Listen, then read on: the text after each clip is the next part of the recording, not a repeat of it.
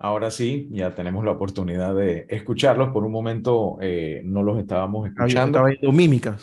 Algo así por el estilo. bueno, muy buenos días y nuevamente muchísimas gracias por la oportunidad, como todas las semanas, de llegar a ustedes a través de Radio Ancon. Muy contentos de estar aquí de vuelta y bueno, comentando, entre otras cosas, me preguntaste la semana pasada por lo del lanzamiento del iPhone 14, ya más más eh, medios están teniendo acceso a el poder probar los diferentes teléfonos y demás. Y hasta ahora el consenso es que no hay apuro. Es una mejora bastante limitada por encima del iPhone 13. El iPhone 13 ha bajado un poco de precio, así que se hace mucho más accesible. Y obviamente, pues lo principal eh, bueno del teléfono es que tiene una cámara un poco mejorada, tanto en la parte de los selfies, la cámara personal, como la cámara que mira para el otro lado, sobre todo en temas de oscuridad. Eh, en el caso del el Pro y el Pro Max tienes un sensor mucho más eh, adecuado con el cuádruple de píxeles, por ende, él puede tomar cuatro de esos píxeles, convertirlos en uno solo, pero muy mejorado, y sacar unas fotos un poquito más, más adecuadas, sobre todo en baja luz. Eh, por otro lado, tiene la funcionalidad de detección de haberte estado en un eh, accidente automovilístico eh, y de enviar mensajes cuando no tienes cobertura celular a través de una red de satélites. No han mencionado si estos satélites estarán disponibles para nuestras latitudes, pero será interesante verlo cuando llegue la versión para nuestros países más adelante. Y cuando digo la versión para nuestros países, es por el tema de que la versión de Estados Unidos viene solamente con SIM virtual, no viene con la para el chip. dos cosas que me, me, está diciendo aquí la bella Andrea Olmedo, uh realizadora. Uno, que eh, la versión gringa viene sin, sin chip y que pues si la compras en Panamá, pues desde Panamá te fregaste. Y lo otro es que eh, aparentemente, y si, quería ver si tú me lo aclarabas, em, eh, Apple va a dejar de vender algunas versiones de iPhone. Lo que pasa es que ya no, eh, ellos siempre cada vez que sacan un teléfono nuevo, ellos dejan de sacar algunos de los teléfonos anteriores. Ellos siempre tienen algunos ofrecimientos en la, en la gama baja de los teléfonos anteriores para aquellos que pues por temas presupuestarios o por sus gustos, lo que fuera, no necesitan un teléfono de última generación. Pero eh, sí han sacado pues cuatro modelos del 14 que son 14, 14 Plus, 14 Pro y 14 Max. Entonces ahí tú escoges qué tanto de esta funcionalidad vas a utilizar. Lo que te digo de la falta de chip no es mucha preocupación porque primero vamos a tener uno para nuestra región en algún, probablemente para fin de año. Y los proveedores de telefonía celular con los que yo he hablado, de los tres proveedores y medio que tenemos, eh, dos de ellos van a estar eh, muy posiblemente para fin de año o principios del próximo año permitiendo utilizar SIM virtual. Y esto es bueno porque mucha gente que viene de afuera va a querer poder utilizar su teléfono y estos teléfonos tenían el soporte antes para dos SIMs virtuales. Ahora van a tener el soporte para ocho SIMs virtuales, así que tú vas a poder tener para escoger entre ocho líneas de las cuales dos van a poder estar activas en cualquier momento. Así que va a ser interesante ese cambio. Este es uno de esos cambios, así como el puerto USB, que cuando Apple lo adopta por fin, el resto de la industria entonces dice, bueno, vamos a adoptar. Porque el tema del eSIM es un mm, tema que existe desde hace muchos años, que es soportado por muchos teléfonos desde hace muchos años, pero como Apple no se había metido de lleno en esto, no había habido ese apuro por implementarlo. Entonces ahora probablemente veremos esto entre fin de año y el próximo año, dependiendo de cómo se den las cosas. Y con suerte tendremos también eh, por lo menos los, los, inicios de lo que sería el 5G en Panamá.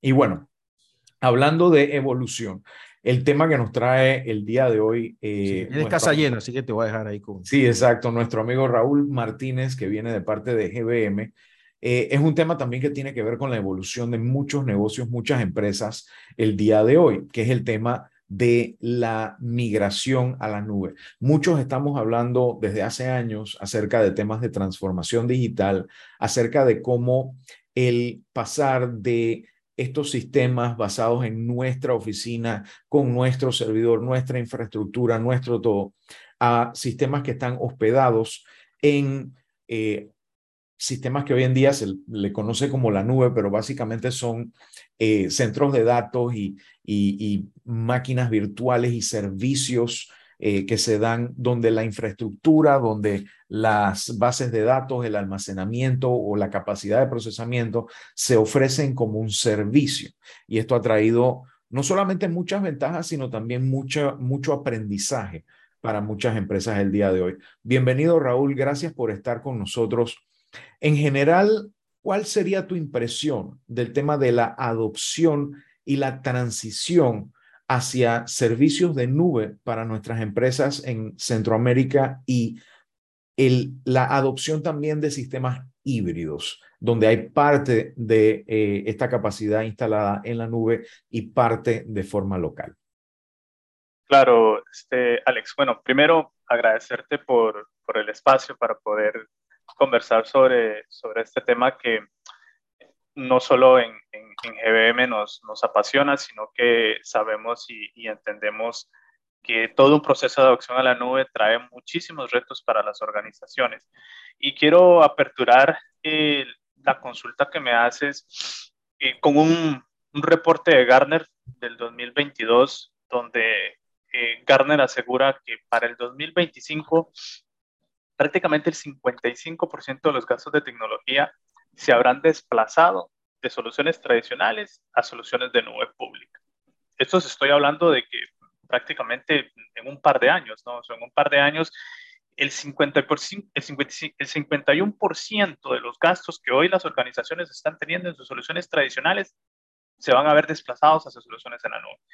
Y es por esta razón que es muy clave y estratégico eh, poder entender y poder evangelizar correctamente sobre los procesos de adopción a la nube.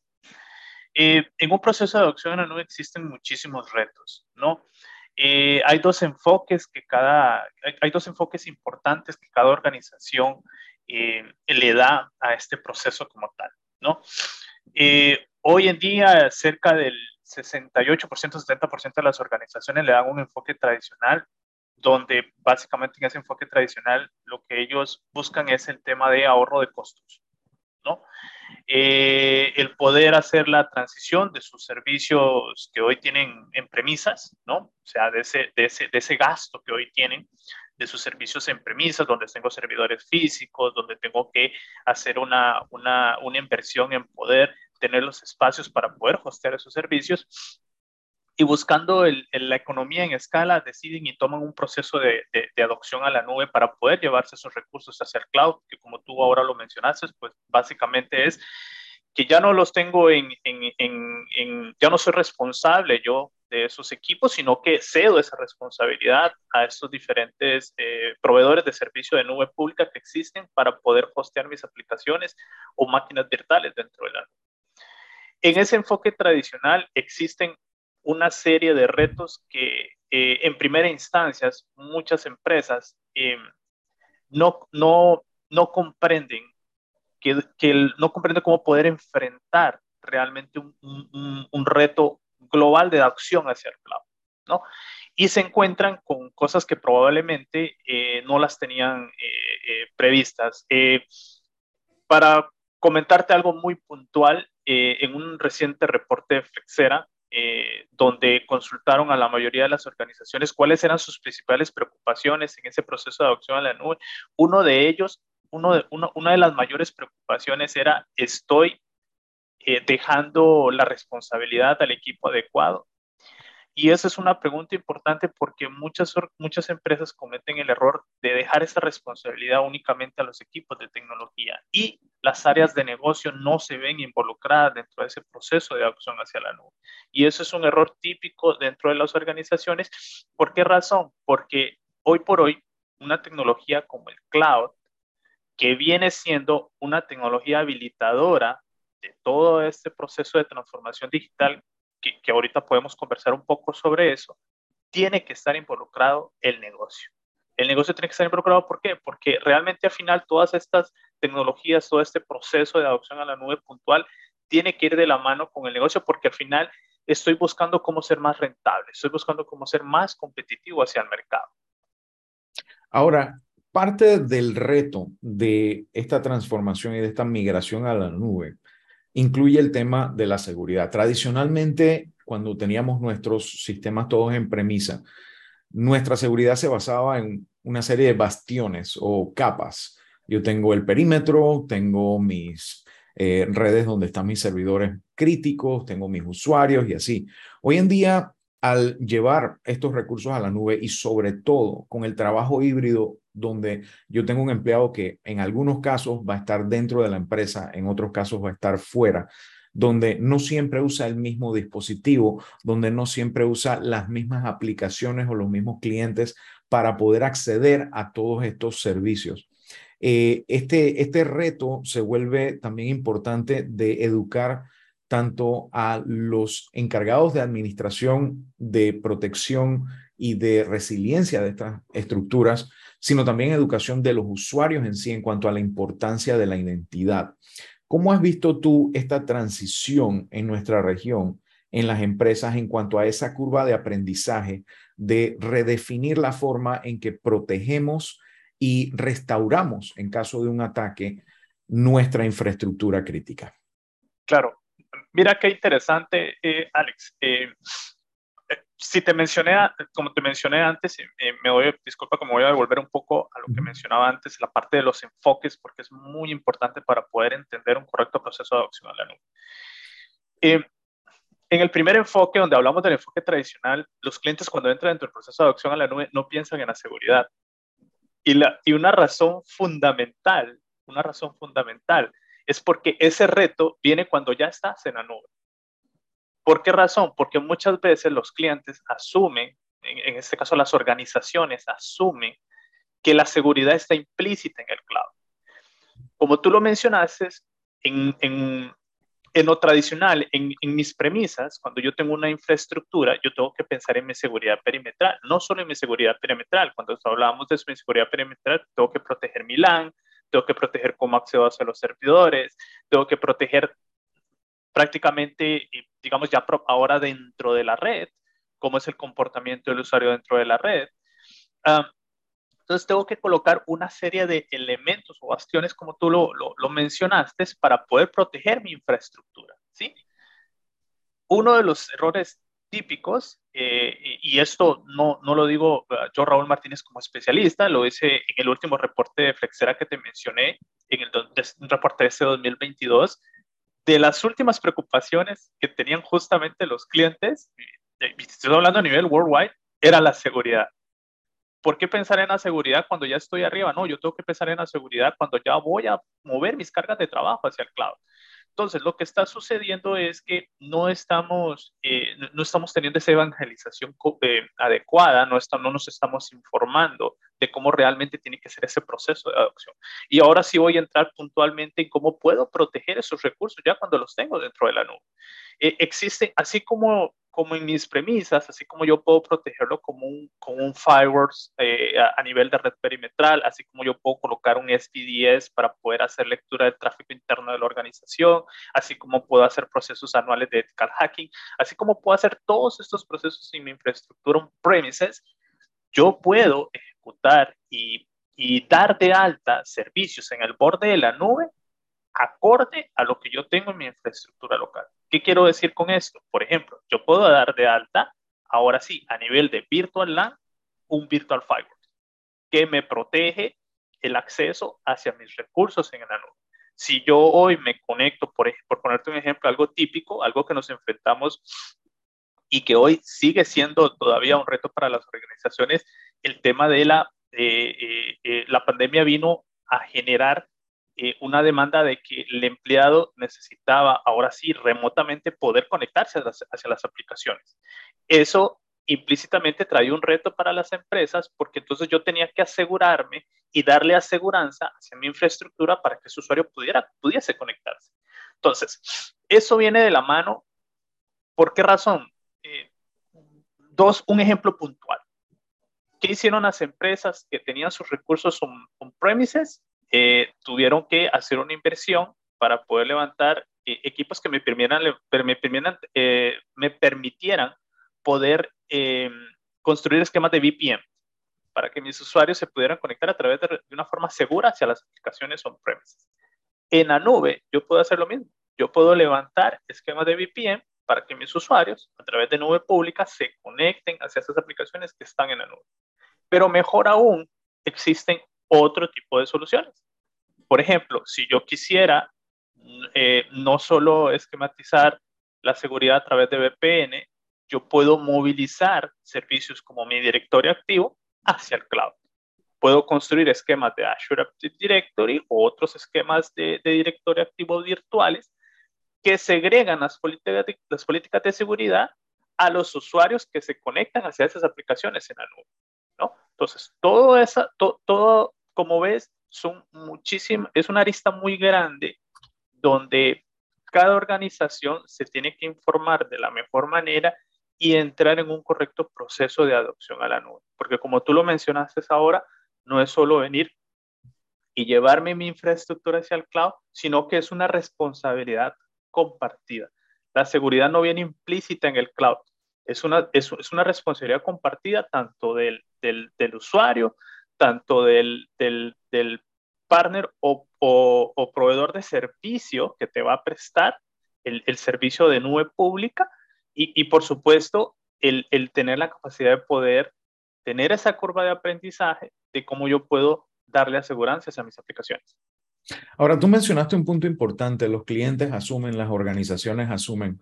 En el caso de la seguridad, pues, ah, mi proveedor me, me da seguridad y es, en efecto, una responsabilidad compartida. Eh, asimismo, los clientes y las organizaciones asumen que alta disponibilidad es lo mismo que resiliencia. Ah, mi proveedor de nube me da alta disponibilidad así que yo puedo estar tranquilo.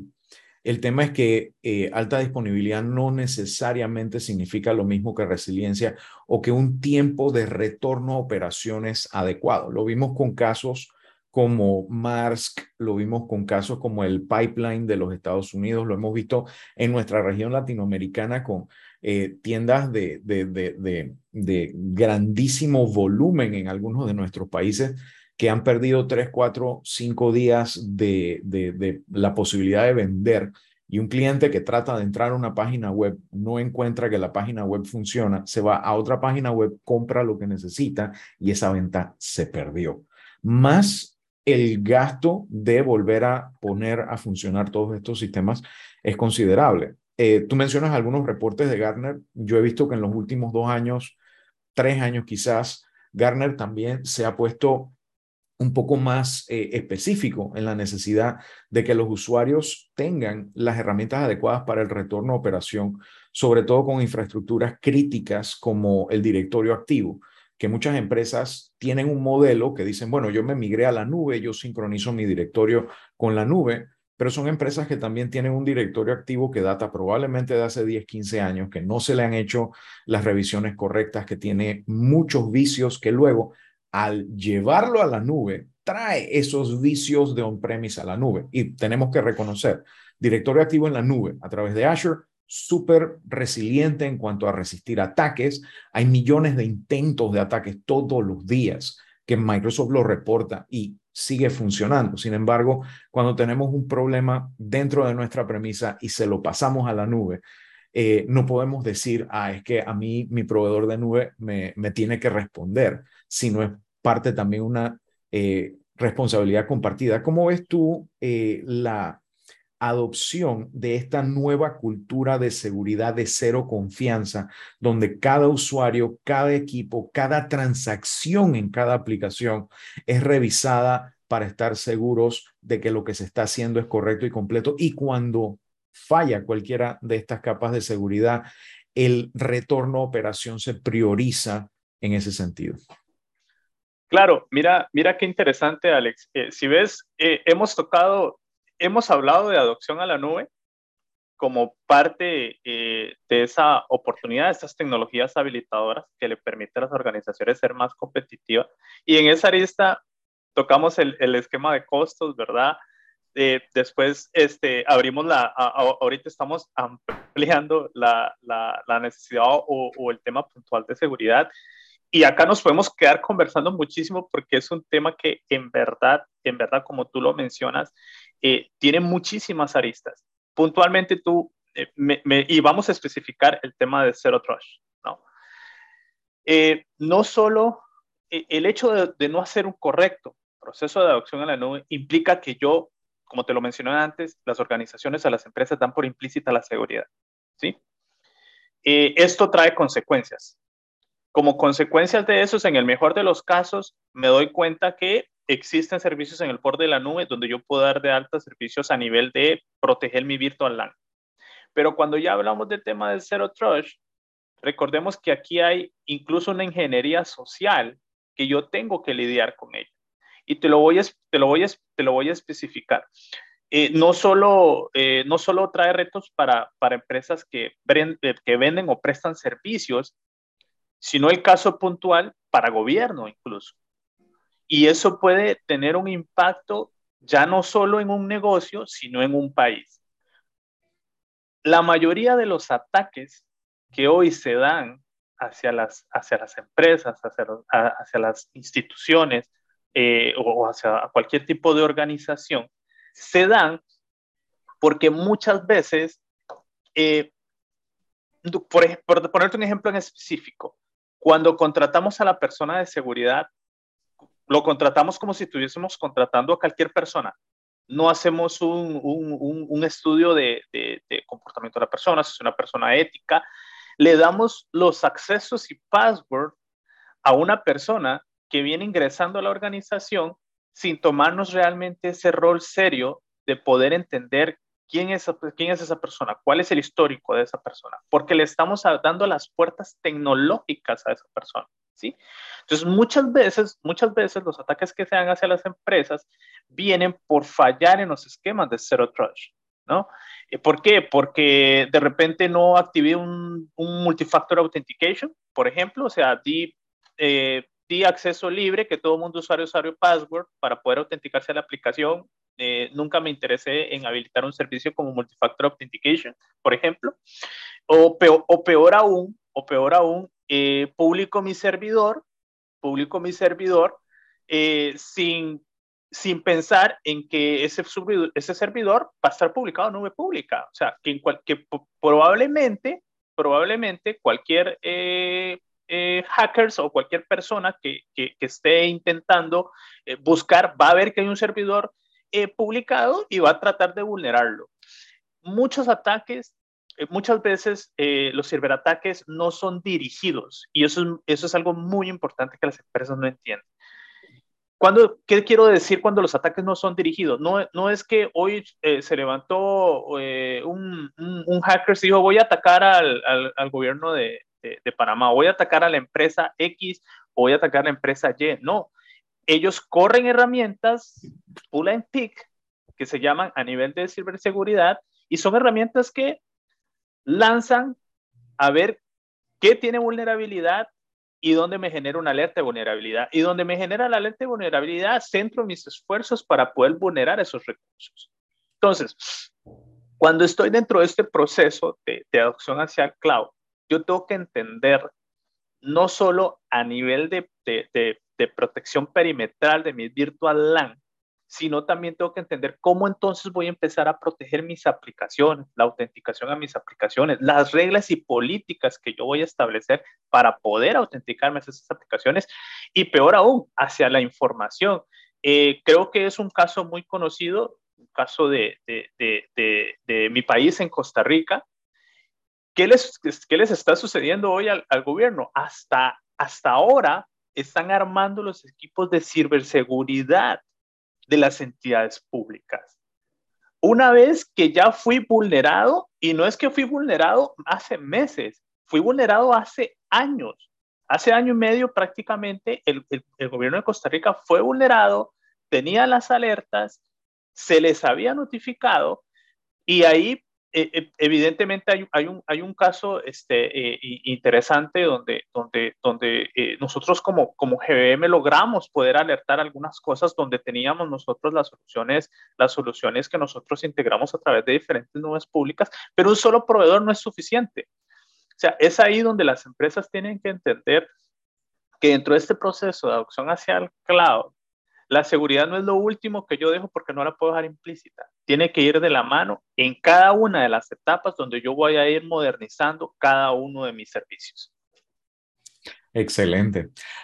De, de, verdad que este tema da para mucho más y voy a querer invitarte de pronto en una próxima ocasión para que profundicemos un poquito más en el tema del modelo de Zero Trust, eh, que el cual yo creo que Muchas empresas lamentablemente piensan que eso es una aplicación que tú compras, instalas y ya te olvidas y no una mentalidad que hay que tener eh, en la forma en que nosotros trabajamos las migraciones a la nube, la transformación digital y la evolución de los distintos sistemas. Pero lamentablemente el tiempo ya está, se nos ha acabado para conversar de este tema hoy. No sé si Guillermo puede eh, irnos haciendo el pase para eh, los mensajes comerciales y eh, regresamos después de un rato. Agradecido Raúl y nada, eh, nos volvemos a escuchar aquí en Vía Digital por Radio Ancon. Vamos a la pausa, Andrea Olmedo, y regresamos de inmediato con Alex Newman en Vida Digital aquí en la mañana Ancon por Radio Ancon. Muchísimas gracias.